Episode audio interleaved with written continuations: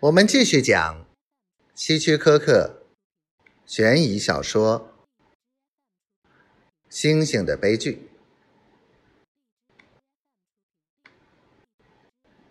你把那些原本应该生活在丛林里的动物囚禁在这里，这对他们来说是不是有些太残酷？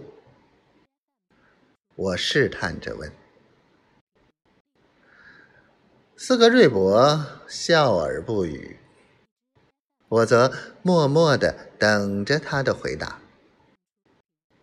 又是一阵风吹过，丛林里的植物发出沙沙的声响。恰恰相反，这是对他们的仁慈。斯格瑞伯慢条斯理的回答说。在我们眼前的丛林里，动物们为了生存，相互杀戮和捕食。说着，他抬起手指向院外那片黑漆漆的丛林。你知道吗？那里对动物来说非常危险，处处都暗藏杀机。而在我的饲养室，虽然他们失去了自由，却得到了安全的生活环境和充足的食物。这难道不好吗？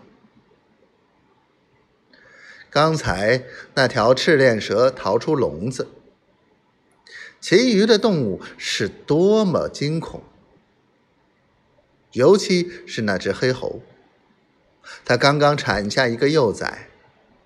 所以，他最为害怕。在这偌大的丛林里，那些老弱病残的生物是很难一直活到自然死亡的。它们往往成为天敌的食物。